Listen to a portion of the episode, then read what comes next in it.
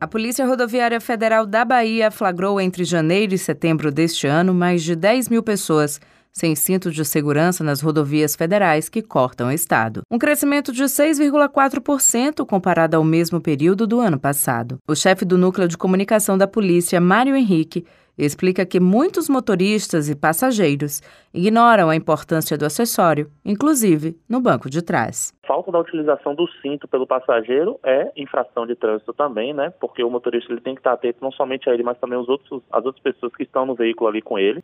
É, o que foi observado foi um aumento de 30% no número de passageiros sem utilizar o dispositivo de segurança, o cinto de segurança né, principalmente o um aumento do número de passageiros que não utilizavam esse dispositivo, enquanto que o número de motoristas que não utilizavam ele caiu, comparado a 2021 a 2022, o que já é um fato positivo para a instituição. O especialista lembra os riscos e a penalidade para quem não usa o item de segurança.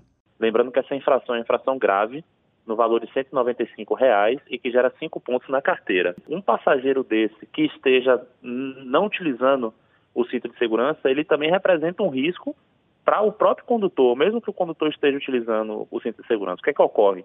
A uma velocidade normal, vamos dizer assim, até em rodovias, que seja 80 km por hora, uma velocidade média.